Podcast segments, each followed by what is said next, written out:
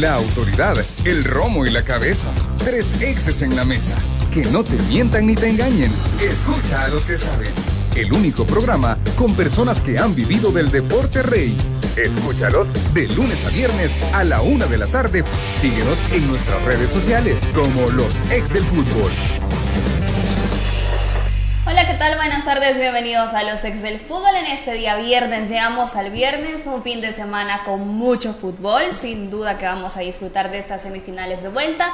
Traemos los posibles 11 y queremos pedirle a usted que también nos dé su fichita. Recuerde que a partir del día lunes estrenamos casa, Radio eh, Sonora estará con nosotros para que usted esté pendiente a las 12 del mediodía como se ha acostumbrado durante toda la semana. Puede participar diciéndonos quién gana estas semifinales de vuelta y quiénes son los finalistas al 74 70 98 19.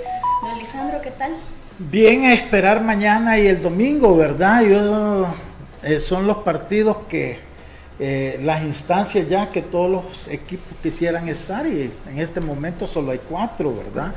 Y series que pueden como terminar siendo bien abiertas pueden de repente complicarse. La verdad que no hay nada nada escrito, hay que esperar que terminen los partidos para, para ver quiénes van a ser los dos finalistas. Manuel, ¿qué tal? Muy bien, Diana, en la víspera de, de, estas dos series, como bien dice Lisandro, en una serie eh, apretada, una serie que está abierta para mí, es la serie entre FAS y Santa Tecla, y en la otra serie yo no digo que no sea posible, ¿no? Pero si Alianza hace lo que está acostumbrado a hacer, si no le pasa algo fuera de lo regular, pues Alianza tiene todo encaminado como para llegar a una final. Así es, el profe Hermes ya estará con nosotros. Le ha sido difícil acostumbrarse a este horario debido al tráfico y me imagino que a todos nos ha costado un poquito más, pero también creo que es importante resaltar lo que se viene en cuestión del arbitraje. Vamos a ver si hemos cumplido, como decía el profe Elmer, con los cinco que él había puesto como las posibilidades que tenían para pitar estas semifinales. Vamos a iniciar con la previa de este partido de Alianza frente a Firpo. Firpo viene en condición de visitante, en donde no tendrá la oportunidad de contar con su afición, ya que en ninguno de los dos escenarios, ni en la ida ni en la vuelta, se contará con afición visitante. ¿Puede afectar eso a un equipo? Manuel, así como jugador, no tener a tu afición? Sí, definitivamente afecta. Es, eh, creo que todo jugador eh, desea, ya sea, bueno, en, en, realidad uno desea que su afición sea eh, ese, ese apoyo desde afuera de la cancha, eso no hay duda. Hay muchos lugares, hubo un, un, un, día de estos que Lisandro hizo un comentario muy acertado acerca de ciertas aficiones en nuestro país. Y ese comentario era acerca de que muchas veces la misma afición tuya, tu misma afición, pueda generarte una presión innecesaria, ¿no? Llega vestido de la camisa de tu, de tu equipo, pero al final los comentarios son más, en, eh, llega más a criticar a su equipo acerca de cómo hacer las cosas.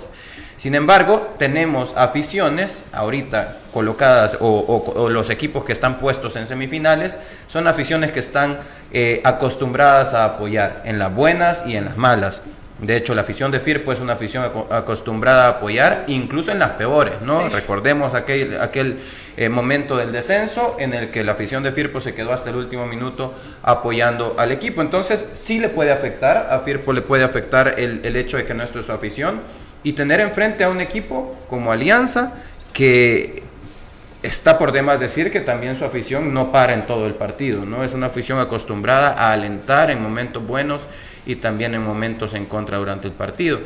En el caso de, Santa Ana, pues eh, sabemos que FAS ha estado acostumbrado todo el torneo a no dejar entrar afición. En este caso, pues creo que Santa Tecla no lo va a, a, percibir tanto. El caso de Santa Tecla, Santa Tecla acostumbrado también a jugar incluso como local con eh, aficiones visitantes. Don Lisandro, como directivo usted era enfático en un punto muy importante que era al momento de respuesta que se obtuvo de lo de Firpo, que ellos mencionaban primero de que no iban a recibir a gente de Alianza y luego Alianza como respuesta también lo hacen no dejando entrar a afición visitante. ¿Es correcta esa forma como se piensa como directivo? No, pero, pero es que aquí hay que hacer la diferencia, ¿verdad? Este, Firpo fue el que tomó la decisión que no iba a dejar entrar a la afición de, de Alianza. Entonces yo creo que la junta directiva de Alianza lo que está haciendo es apoyando a su afición, no lo está haciendo como un acto de revanchismo puro, pero sí lo está haciendo como de apoyo a su afición que siempre apoya a su equipo cada vez que sale de visita. Entonces, yo la parte de la directiva de Alianza le entiendo y yo creo que hasta cierto punto están sacrificando un ingreso económico importante por apoyar a, a la afición y eso es importante que se sepa, ¿verdad? Porque Firpo por último tiene la excusa que su estadio es pequeño y que tenía eh, que limitar el aforo a, lo que lograron este incrementarlo con las bancas y, y todo eso de circo que pusieron, ¿verdad? Pero en el caso de Alianza es un estadio grande, ¿verdad? Con capacidad de 30 mil aficionados, que solo con la afición de Alianza no lo van a llenar. Entonces están sacrificando una parte económica para solidarizarse, en este caso con la afición de Firpo. Y en ese sentido yo creo que, que, que hacen bien, ¿verdad? Porque la unión entre equipo, directiva y afición tiene que que estar fuerte, unida para lograr buenos resultados. Así es que eh, yo siento que aquí quien actuó en toda esta serie mal ha sido la directiva de, de Firpo porque hubieran podido sacrificar un espacio para la afición visitante, hubieran tenido siempre la misma eh, recaudación y no hubieran entrado en este desgaste innecesario que para Firpo sí es importante, para los jugadores de Firpo, pienso yo, es importante su afición, porque es una afición que lo acompaña a todos lados. Entonces ellos están acostumbrados a tener a su afición ahí y ha sido un baluarte porque Firpo de visita le ha ido bastante bien. Entonces ahora se va a encontrar con que no tiene ese grito de alienzo, ese apoyo que, normalmente el partido durante la fase regular Firpo casi llenó el 75-80% del sector sur. Correcto. Y ahora no van a tener eso. ¿Qué significa? Si hay una jugada polémica o algo, no van a tener ese rumor de, uh, de, o, de, o de presión a favor de ellos, ¿verdad? Entonces creo que, que Firpo ha manejado toda su dinámica mal. Yo creo que la inexperiencia en estos tramos les pasó factura entonces ahora van a un partido el más importante para ellos, que si bien antes aquí cada vez se dimensiona más el error de Picutucaba, porque con el uno a uno realmente no hay ventaja en esta serie donde te puedes ir a los penaltis al final. Entonces, pero ya con el 2 a 1 sí, porque en algún momento del partido vas a tener que ir a buscar ese gol si no te sale así de repente de una jugada eh, eh, de esas que, que, se suceden a veces, ¿verdad? Y que la mayoría eh, las payaso o algo, pero ¿qué pasa si anotas un gol como pasó Águila Alianza? Entonces, ahorita todo eso le va a pasar factura para mí a Firpo. Entonces, sí, la ausencia de afición más a Firpo le afecta más al inversa de Santa Tecla. Santa Tecla ni su estadio juega como local, porque normalmente cuando llegan los equipos grandes llega mucho más afición que la de ellos. Entonces ellos ahí no van a sentir nada, pero Firpo sí. Y también quiero destacar lo que don Lisandro decía, la buena unión que hay entre la directiva, eh, los jugadores y parte de los aficionados de Alianza. Han sacado un spot donde hacen la invitación a toda la afición aliancista para que asista al estadio, en donde se incluyen algunos de los jugadores y parte también de la gente que está eh, en las barras, tanto en la Ultra Blanca como en la Barra Brava. Creo que eso es un gesto muy bonito también. Por supuesto. Puedes saludar al profe. Profe, buenas tardes. Hola, Ahí se escabulló sin hacer bulla. Lisandro, y bueno, ya, ya, ya, lo venía escuchando, así que vamos a ver. puedo decir que acerté a 4 de 5, pero al quinto puedo decir que no le voy a acertar con toda seguridad.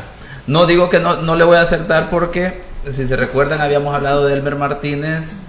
Eh, que arbitró el limeño FAS, que era el partido y sin duda el más delicado de toda esta fase, ¿verdad? Porque requería sobriedad, templanza para no salir con, con dificultades, lo logró, pero bueno, solo que nos den la sorpresa la comisión de árbitros y él sea designado de la final, ¿verdad? Pero conociendo cómo por tradición, por costumbre han manejado el arbitraje, difícilmente le dan eh, eh, la final a un árbitro nacional.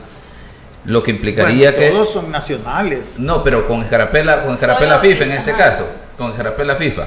Lo que implica que en la Alianza Firpo tenemos a Germán Martínez, en el FA Santa Tecla tenemos a Jaime Herrera, o, sea, o van a romper eso que decía Lisandro eh, anteriormente en relación a las designaciones arbitrales, que posiblemente de estas dos llaves eh, o de, de, de estos partidos de vuelta saquen al árbitro de la final, que no es muy común que, como decía, que el árbitro que arbitró semifinal de vuelta sea candidato para la final. Pienso que si los dos o, uno de los dos saca un partido perfecto, lo haría elegible para la final, ¿verdad? Pero fíjate, Elmer, que, bueno, tú sabes más de eso que yo, ¿verdad? Pero si yo manejo una, una comisión y este muchacho realmente ha hecho buenas participaciones porque es bien constante en, sus, en su rendimiento como árbitro, yo lo pongo, si- siempre tiene que haber una primera vez, pues, y hemos tenido eh, finales, vaya, la final desastrosa de Joel Chicas con Alianza Santa Tecla. Esa yo creo que es para enmarcarle en la peor actuación de un árbitro, que por eso es que te digo yo, esa ya estaba con tendencia, y que no me venga nadie a decir lo contrario. Y este, pero tuvieron ese descaro sabiendo los conflictos de interés que había, que trabajaba en el INDES, que el presidente del INDES era presidente de Santa Tecla, que el dueño de Santa Tecla era el que lo había promovido ahí, que era el vicepresidente de la República. Entonces, habían tanto conflicto y no les importó. Esto, yo siento que este muchacho que sí ha hecho un, una buena carrera hasta ahorita, porque han sido mucho más los más que los menos, podría ser una oportunidad bonita que le dieran la final. No sé si es que hay requisitos que tiene que ser escarapela FIFA para eso. Es que Si fuera así, está bien que, que no, pero si no lo hay, siempre tiene que haber para mí una primera vez. cua- cuando me pregunten a quién hay que llevar a la comisión de árbitro, yo les voy a sugerir que tomen en cuenta a Lisandro. ¿Por qué? En serio, no, bajo la perspectiva de que, como lo ha planteado, es que así debe de ser. El que aquí, el que mejor trabajo hace, es el que debe de seguir arbitrando, es el que debe de estar en los partidos importantes, en los partidos decisivos, porque lo está demostrando independientemente si te, tienes carapela FIFA o no. Si es joven o si es viejo, si me cae bien o no, sino por rendimiento realmente en temas de arbitraje. Lo que pasa es que lastimosamente en las comisiones de árbitros y en la parte técnica se vuelven de la costumbre de los últimos, ¿qué puedo decir? Que tengo claridad de las cosas, de los últimos 25 años de cómo se ha manejado el arbitraje y posiblemente los que me han antecedido antes de los 25 años podrá decir, no, si ya no son 25, son 30 o más, o así ha sido siempre el hecho de que eh, quieren, digamos, justificar una decisión de un árbitro ah, internacional porque con eso ya ellos se libran de responsabilidad que es, a- a- es el que han, han designado. Pero es que puede fallar un nacional o un internacional. Pero cuando yo tengo elementos para justificar la designación porque le he dado seguimiento, creo que nadie me tiene que discutir esa decisión y ese es el punto. Yo creo que ahí es el problema, que no tienen un, seguimiento tal que les permita decir del el tema arbitral, hemos nombrado a este por estos, estos, estos factores, dar una explicación objetiva que dé parámetros de seguimiento, criterios de, de- evaluación específicos, objetivos, que no haya discusión. Por ejemplo, decimos Elmer Martínez, para nosotros, y creo que ustedes compartirán ese punto, que es un árbitro que ha demostrado muy buen trabajo. Debería estar, así como debió haber estado, eh, digamos, en el, torneo pasado Francisco Quintero, que hizo una excelente semifinal. No tuvo premio después de eso. Eso no estamos diciendo que Iván Barton no lo hizo bien en la final, lo hizo bien, tuvo errores como también lo hubiese tenido Francisco Quintero, pero estamos hablando por méritos. Entonces, para esa final nuevamente viene el tema, que es lo que debería de pesar, debería de pesar el factor rendimiento. No tiene nada que ver si es escarapela FIFA o no, pero repito, las autoridades muchas veces hacen lo más fácil, lo más práctico, es internacional, ya con eso la prensa lo conoce y vamos a tener menos críticas. Entonces eso.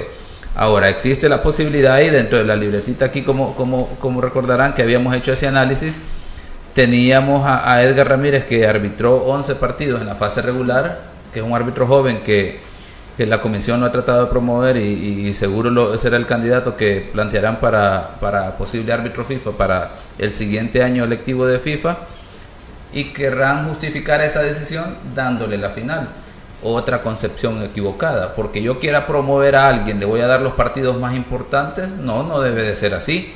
Voy a dar los partidos de acuerdo al rendimiento del árbitro. Y si lo quiero promover, pues en los partidos que él va designado, ahí voy a evaluar sus capacidades. No dándole el partido porque yo quiero promoverlo y que después, al final del año, yo diga, ah, hizo 11 partidos, justificando la decisión que ya tenía eh, desde antes de iniciar el torneo. Gran error. Ese es un grave error.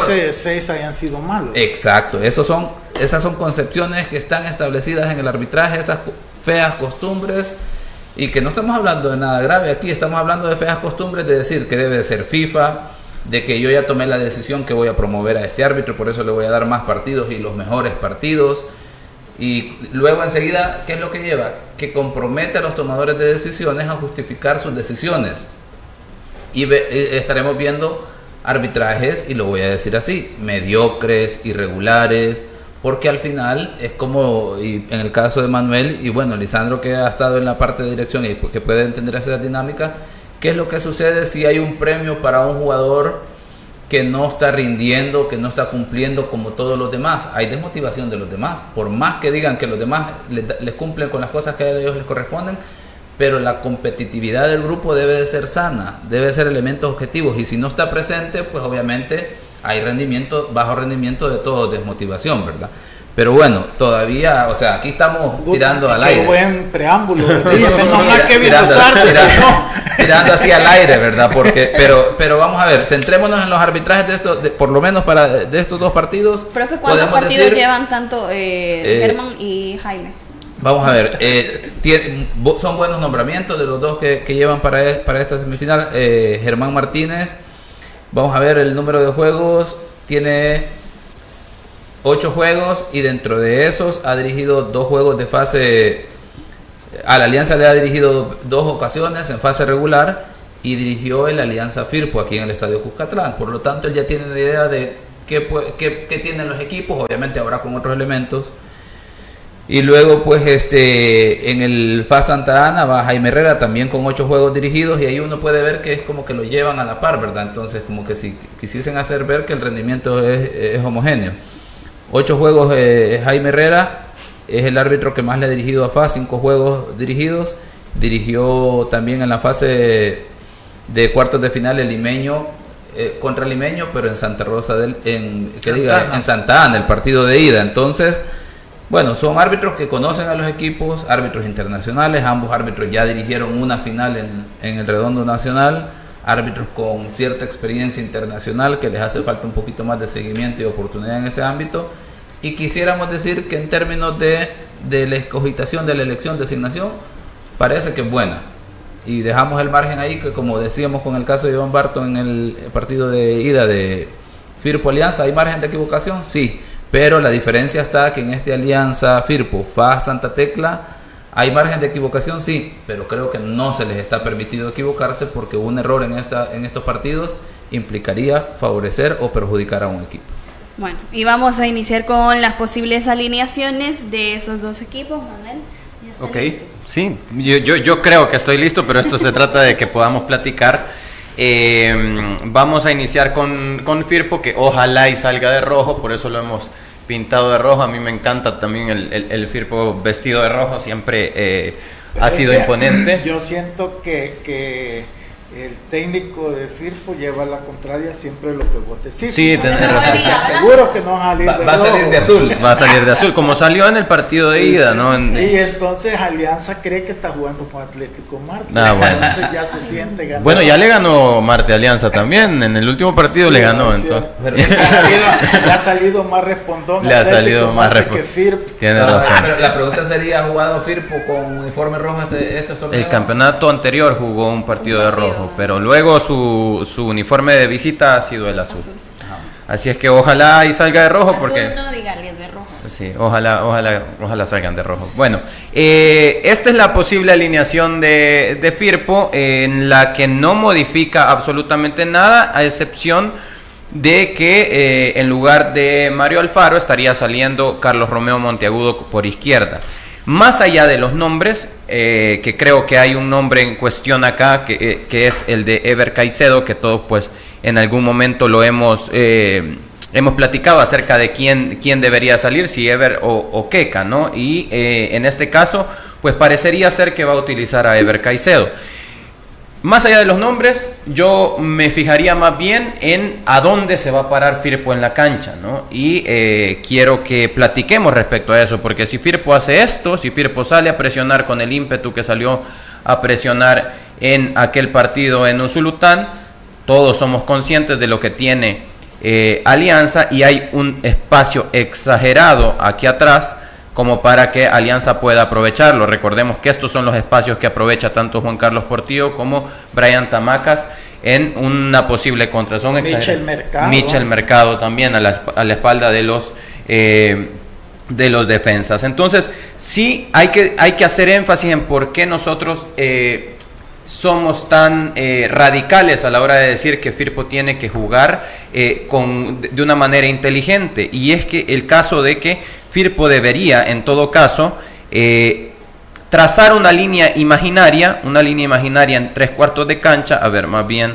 vamos a trazar la, línea imaginaria así, una línea imaginaria acá en tres cuartos de cancha, como para que a partir de eso Firpo pu- pueda agrupar, agruparse, que existan siempre ayudas cercanas en, en la fase defensiva.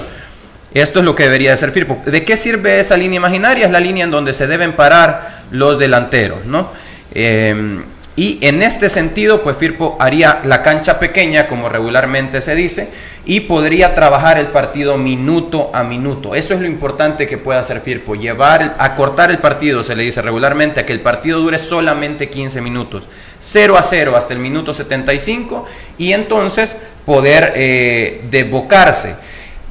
A ver, quiero, quiero hacer énfasis en por qué yo menciono que quien debería de salir a jugar el partido arriba sería eh, Edgar Cruz. ¿Por qué? Porque si vas a trabajar el partido minuto a minuto, pues hacer el desgaste con Edgar que tiene mucha más movilidad eh, y no quiere decir que, que- no tenga calidad, sino que hacer el desgaste con él e incluso en los últimos minutos de juego lo que puedes hacer, vamos a borrar ya esta línea imaginaria y lo que puedes hacer en los últimos minutos de juego es lo siguiente, Firpo podría en algún momento ya, en minuto 75 del partido, sí, eh, incluir en sus filas ya a un Ever Caicedo y modificar incluso a un 4-1, jugar por fuera con Canales y jugar con Polillo y ya modifica tener tres delanteros en los últimos minutos del partido. Pero si esto lo hacemos desde el principio, si esto lo hace Firpo desde el principio, puede pagarlo caro, ¿no? Tiene que llevar el partido hasta el minuto 75 para poder hacer esto. Y hablamos de que tienen que pagarlo caro por las opciones, porque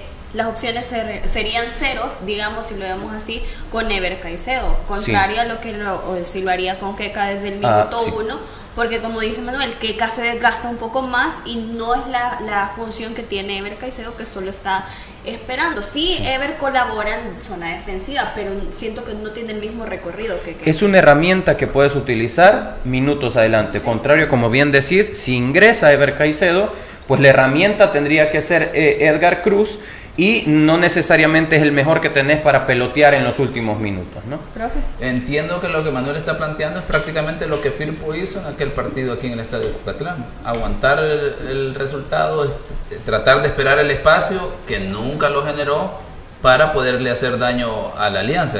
Estoy entendiendo eso Sí. porque hacer algo diferente, o sea, Firpo tendría que sacar un partido perfecto, digo, cambiando diferente a lo que estás planteando y un partido perfecto porque de lo contrario, ya lo, lo- lo reitero por tercera vez o no sé si es cuarta, de que Firpo se puede llevar una goleada cambiando esta idea. Ahora, Estoy totalmente y entiendo que que tendría que jugar Firpo retrasado al, no tener a Caicedo ahí, que lo que sucede es que él no les ayuda con la posesión de balón, entendería también, ¿verdad? Eh, un desgaste, una dinámica diferente si está Edgar Cruz. Ahora, pero de igual forma, ese planteamiento a mí me parece que es darle toda la ventaja a Alianza, porque Alianza juega adelantado un cuarto de cancha regularmente, es una característica de la Alianza de Tigana Meléndez. Es que lo que, lo que hay que ser conscientes es que Alianza tiene la ventaja.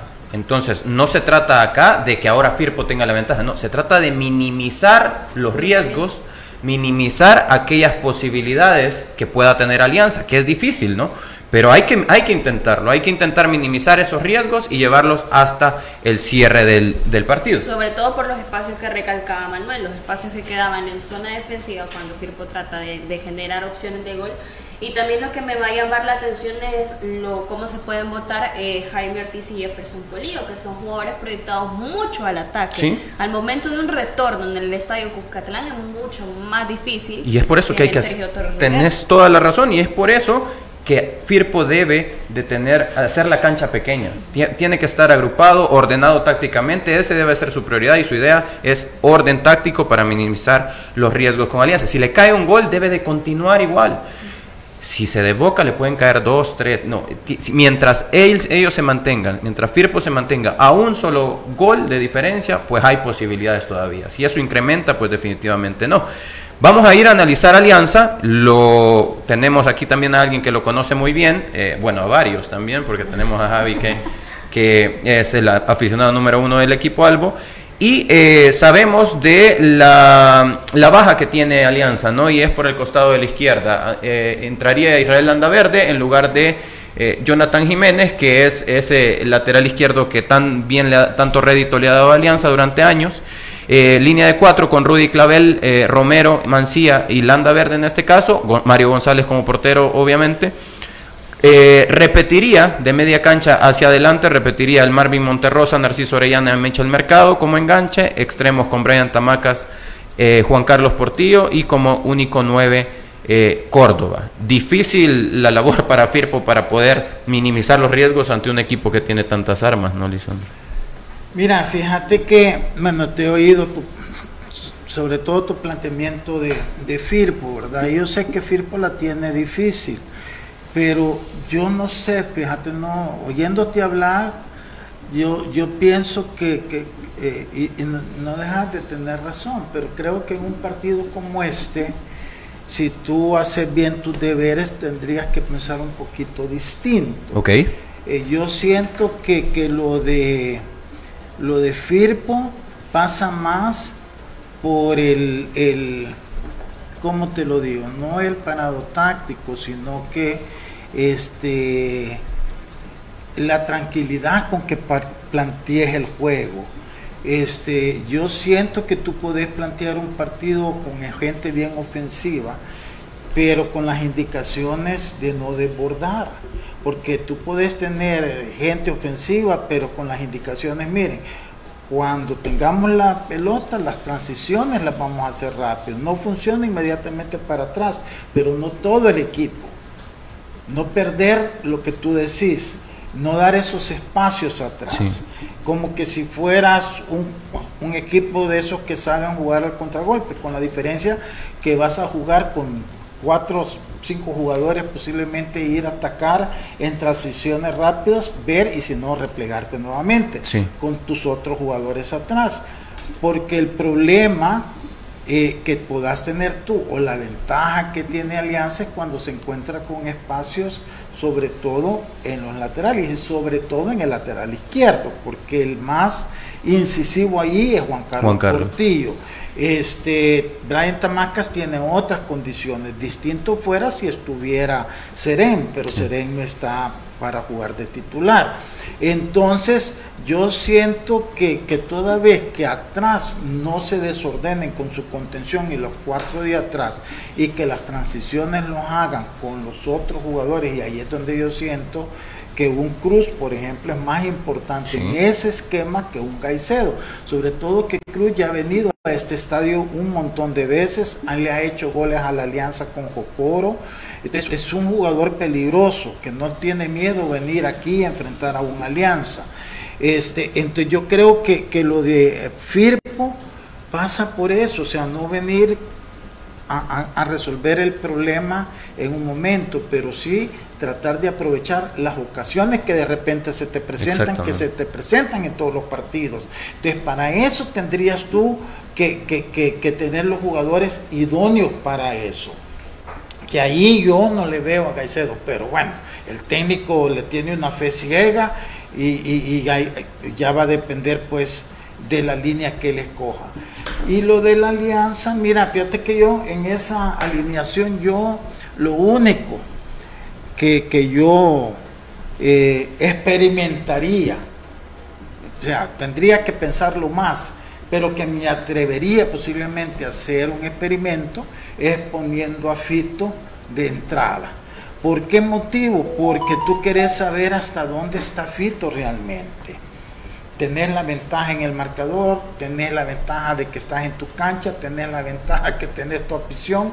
Entonces, que salga Fito, o sea, no que se vaya a ahogar en los primeros 20, 25 minutos, pero como Alianza tampoco tiene que jugar apurado.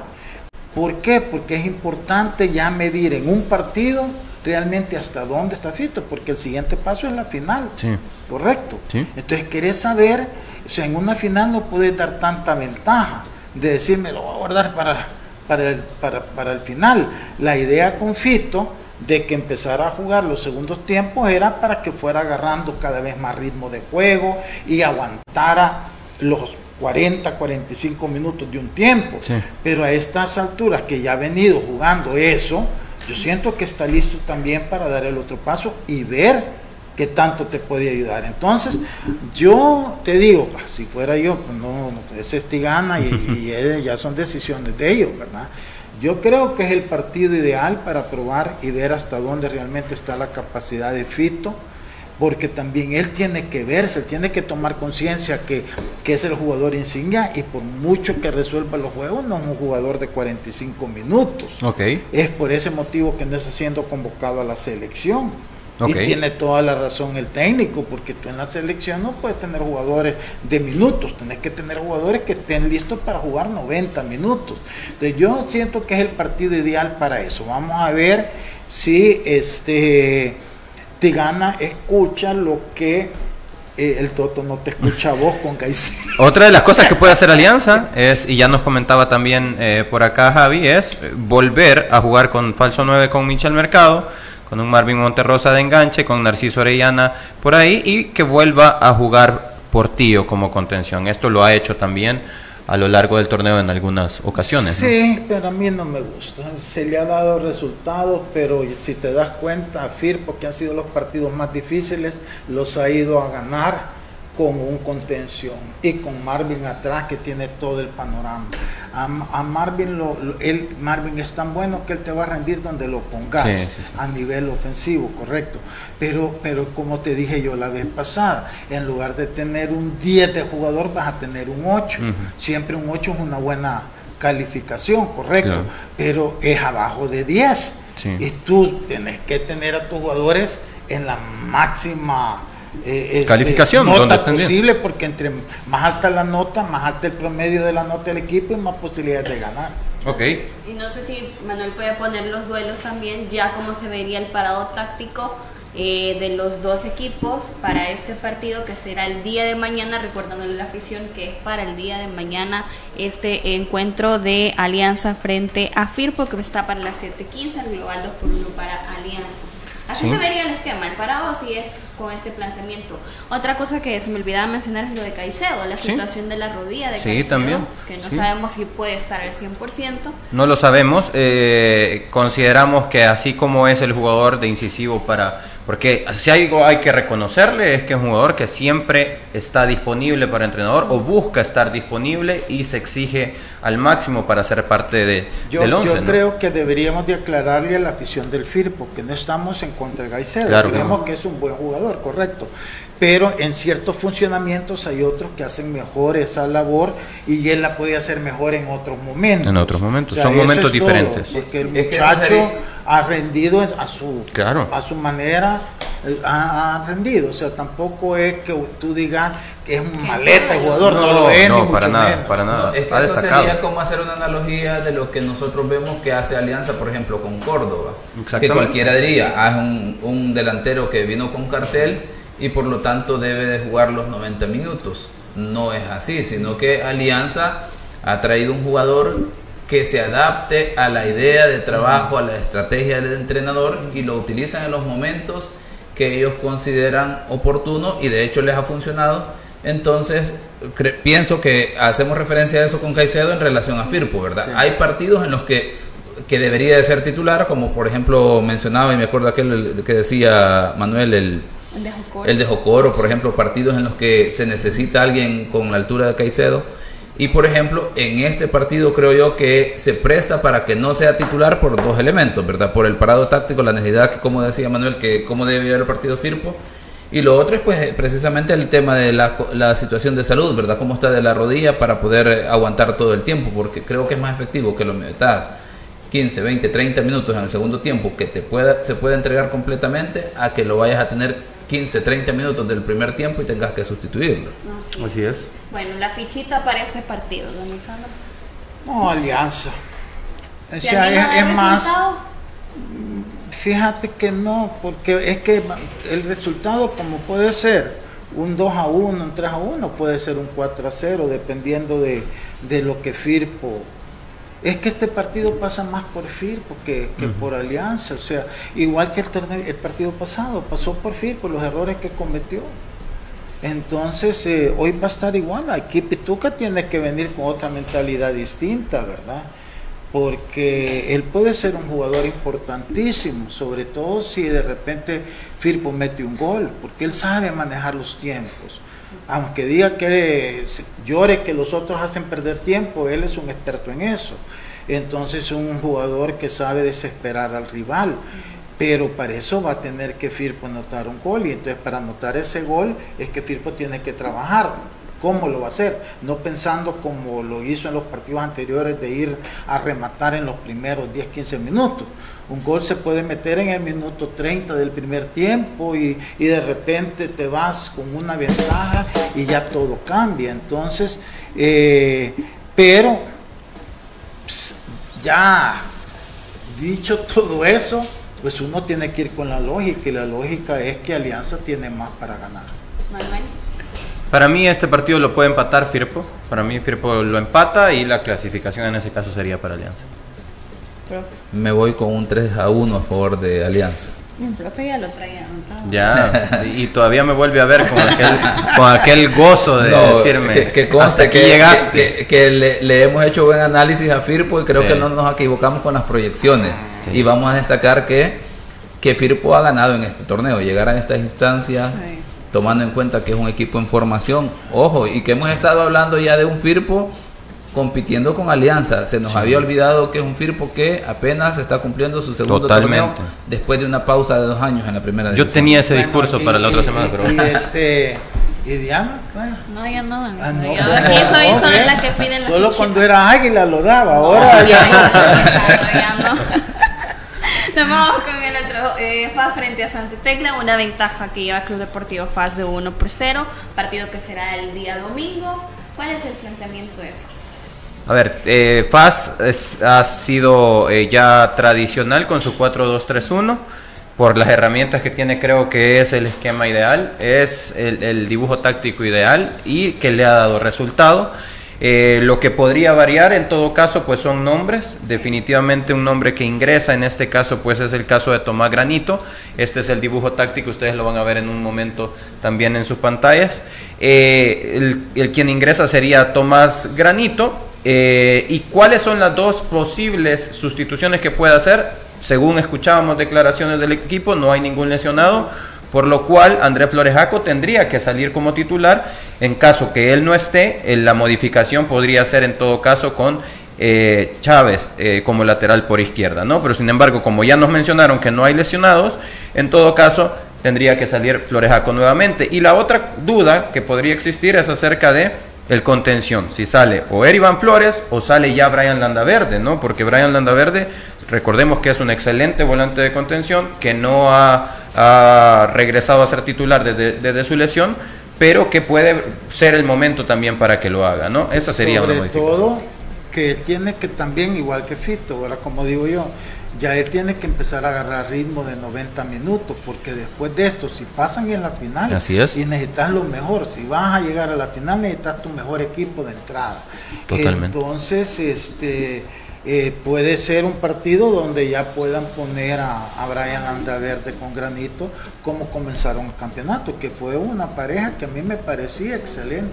Y esa dupla fue la que generó, mm, creo que más convencimiento en la afición del Club Deportivo Paz y la que sabe resguardar y tiene la dualidad de no ser solo, o sea, un contención fijo del marcaje, sino que también la proyección y la buena pegada que tiene Granito. Sí, totalmente. Granito ayuda mucho en salida del equipo. Lo que hace eh, FAS para salir, hace esto, regularmente eh, eh, estira sus centrales, los, los coloca en posición de lateral con laterales profundos y quien da salida al equipo es un Tomás Granito que se mete y esto en fase ofensiva, ¿no? Cuando ya tiene la posesión de pelota se convierte en esto y hemos visto al Gullit hacer esto muchas veces, ¿no? Botarse para venir a recibir y es Tomás Granito quien saca limpia la pelota desde atrás con la apertura de los centrales, eso en fase eh, ofensiva y pues en fase defensiva hemos visto al equipo trabajar muy bien eh, y recordemos, el, alma, el, arma que ha tenido eh, FAS en los últimos partidos ha sido definitivamente sus dos extremos. Kevin Reyes y Wilma Torres, que se han convertido no solo en, en, jugadores desequilibrantes, sino que también se han convertido en goleadores dentro del equipo. ¿no? El caso de Wilma Torres ha aportado mucho gol en, esta temporada y eso ha sido positivo para FAS. Preguntaría Manuel por eso, y hasta este momento estoy captando que pasará por eso el, el, el timing, los recorridos que, como lo dirías tú, eh, que tienen que hacer tanto los centrales como los contenciones que hace FAS, que cuando no se hacen en, en los momentos correctos o no hay una coordinación entre esto, es precisamente donde FAT deja esos espacios en la zona central, en la saga central. Sí, sí, sí. Lo que sucede es que regularmente, ¿en qué momento sucede una salida como tal, como la estábamos mencionando? Vamos a colocar un, un balón. Me gusta poner la pelota azul, lo siento, Diana, yo sé que a ti no. Pero eh, eh, lo que sucede es que cuando hay una, un, un, un saque de meta, por ejemplo, esta es la posición de salida de FAS y quien viene a recibir balones toma granito. Hay que ser eh, honestos, por ejemplo, por el caso de una equivocación en salida, un, un, mal pase acá, pues el equipo queda abierto, ¿no? Pero, ¿por qué se hace esto? ¿Por qué se tiende a hacer esto?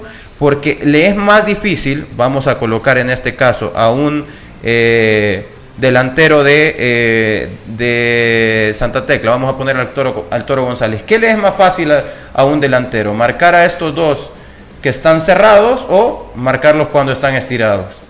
En realidad es mucho más difícil marcar a dos delanteros con, cuando están así de abiertos, ¿no? Entonces es por eso que se toma esa posición. Cuando el Toro González hace esto, quien viene a recibir y tener línea de pase, en todo caso, pues es toma granito. Y ahí es donde se genera la salida de Club Deportivo FAS. Cuando no está Granito, quien hace esa labor es Julio Amaya, ¿no? Eh, que lo hizo en Santa Tecla. Sí, lo hizo en Santa Tecla Julio Amaya y ahora también nos vamos con Santa Tecla porque Santa Tecla también eh, tiene opciones para generar, recordándole la afición que son opciones que nosotros presentamos, que nosotros sí. creemos que de esa manera podría funcionar, sobre todo porque eh, lo obligaba a ganar a Santa Tecla sí. para buscar la clasificación. Sí, en este caso yo creo que Santa Tecla, contrario a Firpo, Santa Tecla sí va a tener cierta vertiginosidad para intentar buscar el gol eh, incluso en el primer tiempo. ¿Por qué? Porque aquí las cosas están más parejas, ¿no? Aquí las cosas están para cualquiera de los dos lados. Este es el esquema que ha estado utilizando Santa Tecla, que muchas veces se convierte en un 4-1-3-2 y que eh, en muchas ocasiones le permite a Santa Tecla estar cerca de esa presión alta en salida para FAS y que Cristian Olivera es quien en todo caso tendría que eh, marcar la salida de Tomás Granito. Eh, este, este, es, este es el esquema que, que normalmente realiza Santa Tecla y que también no solamente lo hizo en este partido contra FAS, sino que es el esquema que le permitió también vencer como eh, visitante a Once Deportivo y que le permitió estar en estas instancias, ¿no? Esa presión alta que le genera jugar con dos delanteros. Ahora bien, la pregunta es, porque en el minuto aproximadamente, si no mal no recuerdo, minuto 15 o 20 del segundo tiempo, el Polía lo que hace es sacar a uno de sus delanteros y meter a Fernando Quintanilla. a Fernando Quintanilla. Entonces, cuando mete a Fernando Quintanilla, no recuerdo quién de sus dos delanteros, que creo que es al Toro, y lo que hace es convertirse en lo siguiente. Aquí está Fernando Quintanilla y se convierte en un 4-2-3-1. Esto lo ha hecho Santa Tecla muchas veces. No le dio resultados en los primeros eh, partidos del torneo. Eh, y también otra de las cosas que puede hacer es ingresar también a Rodríguez y Olivera. Este es un esquema con el que he visto también que Lisandro empatiza muy bien porque eh, tiene todas las herramientas ¿no? y echa toda la carne al asador. A mí me sorprende, ¿verdad? No, pues claro, no sabemos qué es lo que está pasando con Rodríguez, pero la, la, la, imagen, al menos mía, es todo lo que hizo en Marte, y en Marte era el, el carburador del equipo, ¿verdad? Entonces, pero mira, este va a ser un partido para mí complicado para FAS. Yo siento que Santa Tecla tiene las armas, al menos como para empatar la serie y llevarla a los penaltis. Yo creo que, ofensivamente Santa Tecla es más, tiene mejores jugadores eh, que, te juegan, que se combinan bien, porque dentro de que es un torneo el que tiene el polillita de estar ahí, ahí te das cuenta que los jugadores se saben asociar porque realmente elaboran bastante juego.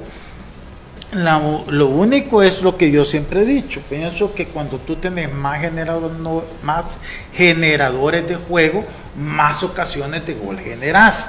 Y entonces necesitas uno que te los meta. Pero si quitas un generador de juego para tener otro delantero, vas a tener dos que te puedan meter goles, pero menos ocasiones de gol. Entonces, ese es el, análisis que va a tener que hacer el Polillita, que me imagino yo depende de la confianza o no confianza que en este caso le tenga Rodríguez, ¿verdad? Porque es el que estamos nosotros en discusión. Pero independientemente de eso, yo siento que... Eh, lo que hemos hablado para Firpo es válido para Santa Tecla, con la diferencia que creo yo que es, que es más fácil para Santa Tecla remontar que lo que va a ser para Firpo, porque FAS no es alianza, no tiene todavía esa contundencia, en esa madurez. La defensa de ellos es relativamente nueva, los dos centrales, primer torneo. Este, quiera o no, Granito también es primer torneo que lo ha hecho bien pero, pero han tenido también dificultades. No todo ha sido un paseo de rosas. De repente ahorita han empezado a ganar partidos importantes, pero todavía no convencen en, decir, vaya, somos dominantes del juego. Con Santa Tecla no fueron dominantes del juego, ganaron bien porque supieron los momentos de hacer los cambios y las cosas se les dieron, pues no fue dominante sobre, sobre Santa Tecla. Entonces va a ser un partido difícil, bonito, para el espectador, para los aficionados. Y este, yo creo que todo va a pasar acá, el planteamiento que haga Santa Tecla para tratar de revertir ese marcador en contra que tiene. Es algo importante lo que menciona rapidito nada más, el hecho de que Santa Tecla no fue dominante en el partido, es cierto, quien intentó jugar más fue Faz, pero quien tuvo más llegada al gol fue Santa Tecla y podría parecer una contradicción pero en realidad las ocasiones de gol de Santa Tecla vinieron por, un, eh, por una presión alta de Santa Tecla, que recuperaban muy cerca del, campo rival, lo que estuvimos mencionando.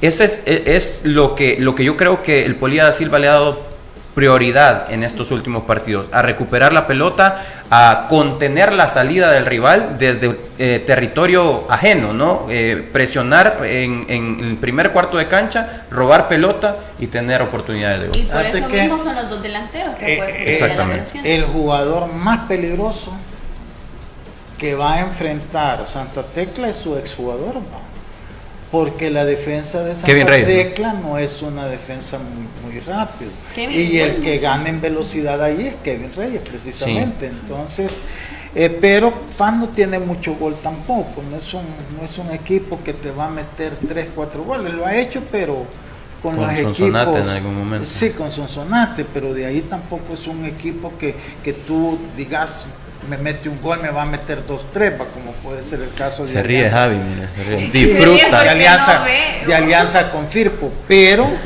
pero por eso digo yo que para FAS eh, va a ser importante la concentración, no la va a tener fácil. Tiene razón con el caso de Kevin Reyes.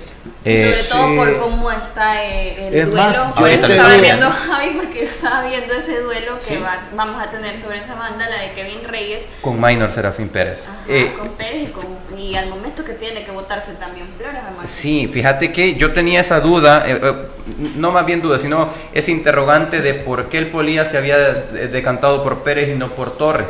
La vez pasada que estuvo Emiliano, a quien le mandamos un saludo también y que esperamos que se recupere pronto, eh, yo le preguntaba, Explicó bien, explicó ¿verdad? muy bien y Torres es un, un jugador con mucha vocación ofensiva, pero cuando te das cuenta de que el volante que vas a, que vas a enfrentar o al que tenés que contener es un Kevin Reyes con mucho desborde y, y- y mucha eh, vocación ofensiva, pues hay que ponerle un lateral más ordenado, ¿no? Y Pérez es, según nos menciona eh, Emiliano, que lo conoce muy bien, Emiliano nos decía que Pérez es un, un lateral de mucha vocación de marca, mucha, Más muy táctico. ordenado, mucho más táctico. más táctico y con una ventaja que pueda tener Santa Tecla en este partido. La fichita, por favor. Vamos a ver, creo que se lleva el partido FAS 2 por 1. Partido, la verdad que va a ser muy interesante. Porque aquí todo lo contrario de la Alianza Firpo, si a Santa Tecla le saliese un, un- un partido perfecto, definitivamente tiene para complicar definitivamente a, a FAS, ¿verdad? Pero por el entorno, todo lo que hemos descrito, creo yo que FAS sale favorito y por eso el 2 por 1. El 2 a 1. Para mí FAS consiguió la clasificación con un resultado que le salió como oro en Santa Tecla. Haber ganado en Santa Tecla le permitirá a FAS, para mí, conseguir la clasificación, porque este partido va a estar apretado y yo creo que empatan. Para mí los dos partidos son empate, tanto en el Cuca como en, en el Quiteño. Como defiende a su Firpo. No me han preguntado el firme, pero yo saco a Firpo. No, mira, yo, yo estoy de acuerdo en, con Manuel, yo creo que va a ser un empate, va a pasar FAS por el, el, el triunfo que tuvo en Santa Tecla, va a estar eh, complicado, pero Fir, eh, perdón, eh, Santa Tecla creo yo que tiene un poquito más de porcentaje de poder dar la sorpresa que Firpo, si los queremos comparar en los dos juegos. No le preguntaron de Firpo, Lisandro. No le, Ah, no le ajá, preguntaron de. Firpo. No, pero, pero para que poner en contexto, que yo ya dije que Firpo puede también complicar, pero tendría que, que- que jugar. Alinearse los planetas. No, no, no, no. Distinto, todo ese, es todo ese boom, vamos, que somos mejores que los gordos, que no. Es, es- ese, ese discurso ya para este partido no, no vale. Ujú. Usted hay que venir con los pies en la tierra, con la humildad de decir, bueno, Alianza es el mejor, hoy no andemos dándonos paja, nos fue a ganar ya dos veces en nuestra casa, nos cayó en la boca, entonces ahora, ¿qué podemos hacer con esa diferencia que tenemos? O sea, entonces Cierto. trabajar desde esa perspectiva pueden lograr algo. Es Si cierto. no, es mentira. ¿Es cierto? Sí, tiene toda la razón. Es que hay que, hay, hay que asumir la realidad de las cosas. Alianza es el candidato. Y la responsabilidad creo que es lo más importante de los partidos, sobre todo Sí. en partidos cruciales para Firpo. Eh, yo lo mencionaba, la mentalidad que tuvo Firpo en el partido frente a Isidro Metapán, esa mentalidad es la que tiene que tener este Firpo para enfrentar el día de mañana a Alianza. Y a continuación nos vamos a nuestra sección Genios de la Tribuna. El fútbol, solo expertos lo manejan. Conoce la opinión de los genios de la tribuna. Y a través de las redes sociales nosotros les hemos hecho diversas encuestas. Esta es la primera. ¿Podrá Firpo sacar la victoria y estar en la gran final? El 27.4% dice que sí y el 72.6% dice que no, Manuel. Es un programa bastante algo también, hay que recordar. Y también la siguiente pregunta. ¿Quién se llevará el pase a la final? ¿Será FAS o Santa Tecla? FAS el 35.9% y Santa Tecla el 64.1%. Dice que clasifica. Bueno, ¿Le asombra o no le asombra? no me asombra, es un No, lo programa que te repito, lo demuestra es que la afición, La afición aliancista nos sigue mucho. sí, Denis Argueta, me encantaría que Alianza juegue 4-4-2, González, Clavel, Romero, Mancía, Brian Tamacas, Narciso, Monterroso, Juan Carlos Portillo, Ixab Portillo también y en punta Fito y Michel Mercado. Mauricio Espinosa ya me ¿Quién? copió. Fito. Fito dice. Lo que usted está diciendo en ese momento. sí, pero para eso tiene que estar Ma- Marvin. Sin Marvin no. No, y aquí puso Monterrosa. Y entonces. Juan ¿y- Carlos Portillo, Isaac Portillo, en punta Fito y Michel dice, en 4-4-2. Y, Ma- y, y Narciso Orellana no lo pone. También lo pone. Ya, entonces. Creo que no puso extremo por derecha. Ajá, no puso extremo por derecha, Ah. así es. Mauricio Espinosa ya me copió el profe Elmer en el resultado de Alianza. Dice, nuevamente el resultado, ¿cuál era, profe? 3 Tres por a 1. uno. 3 por Tres 1. a uno. Coincidimos bastante con Mauricio ahí. Saludos a Mauricio que siempre está pendiente de nosotros ahí, de, de- de escuchar nuestros análisis y siempre de poner la fichita, ¿verdad? Así que interesante a ver qué pasa. Bueno, a ver quién copia a y- quién. y- y que dice de, de FAS Santa Tecla no la puso. No, eso no. Dice Belial, lo de no permitir afición de visita en el caso de FAS ya se ha vuelto una tradición. La junta directiva no ve necesario el público visitante en el quiteño. Le es suficiente con los nuestros, dice aficionado al Club Deportivo FAS. También Denis Argueta, mi pronóstico FAS 1, Santa Tecla 2. Se van a los penaltis y pasa Santa Tecla. Y Alianza 4, Firpo 0. Lo siento, Manuel, dice Denis. Bueno. Y aficionado aliancista, gran esquema gráfico de análisis futbolístico. Los felicito, señores. De eso se trata de marcar la diferencia. Muchas gracias. Y también dice, como aficionado aliancista, quisiera una final Alianza Tecla, pero futbolísticamente veo una final Alianza FAS. También Luis García, me parece buena idea lo de Lisandro, que Fito juegue de inicio, dice. Así que aquí teníamos nuestra, nuestra sección Los Genios de la Tribuna. El fútbol, solo expertos lo manejan. Conoce la opinión de los genios de la tribuna. Nos despedimos, no sin antes recordarles, Manuel, que el lunes ya tenemos nueva casa. Totalmente. Qué bueno que me tiraste la pelota, no sé por qué. Pero sí. eh, este es el que. No, no, no, desde ya nuevamente hacer eh, eh, nuevamente la- la- el agradecimiento a Red Salvadoreña de Medios, a, la- a Radio Sonora 1045 por aperturarnos eh, o por abrirnos las, las puertas más bien. por abrirnos las puertas nervioso. por abrirnos las puertas más bien eh, para que podamos tener, aportar contenido al, al- a la radio y que también podamos seguir eh, creciendo como programa. En realidad sí hay que, hay que agradecerles. Nosotros también eh, felicitar, como lo hacíamos ayer, felicitar también al, al equipo de producción, al equipo de panelistas, para que sigamos en esta, en esta labor de, de informar a la gente con, con lo mejor que tengamos. Así es, esa es la invitación que nosotros le hacemos a partir de las 12 del mediodía. De Lisandro va a ir mañana al estadio. Vamos a ir, así es, y Y vamos va a llevar a Manuel. Ah, no hemos hablado, No ya hemos voy a hablar, tengo que ver con- cómo Ya lo- ya lo con- comprometió. Con lo del palco. Este, no, yo contento con lo de Radio Sonora, ¿verdad? Porque eh, para mí era, era la, la, la que queríamos en un principio, por cuestiones nostálgicas y todo, terminamos después donde terminamos, ¿verdad? Que por cierto, pues ya les dimos las gracias. Pero contento de que al final las cosas se dieron y, y vamos a comenzar un, un año, ¿verdad? Un año, sí, de totalmente. contrato con ellos. Y hay nuevas sorpresas, no solo en y la radio. con otras opciones más adelante. eh, en un proyecto que desde un principio pensábamos que con, con ellos podíamos llegar más lejos y, y primero Dios así va a ser en beneficio mutuo, tanto Así. de ellos como, eh, como radio y canal y nosotros como nuestro programa. Primero Dios que así sea. Profe Elmer.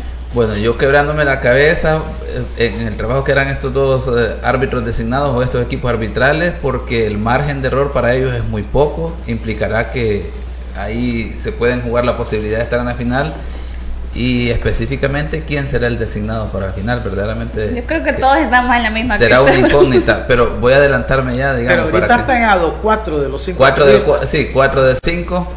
Me atrevería a decir que, que será Edgar Ramírez por lo que por la proyección que está generando la comisión de árbitros, ¿verdad? Pero bueno, es un árbitro joven y ah, eh, no sé si tomarán en cuenta luego enseguida qué equipos clasifican, porque digamos eh, hay cuatro posibilidades, ¿verdad? Pero de tener, por ejemplo, una alianza FAS implicará que no te vas a poder dar el lujo de poner un árbitro joven porque sería mucho riesgo, pero bueno, habrá que ver.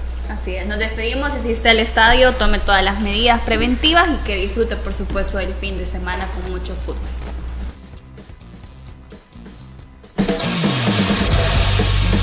La autoridad, el romo y la cabeza. Tres exes en la mesa. Que no te mientan ni te engañen. Escucha a los que saben. El único programa con personas que han vivido del deporte rey. Escúchalos de lunes a viernes a la una de la tarde. Síguenos en nuestras redes sociales como los ex del fútbol.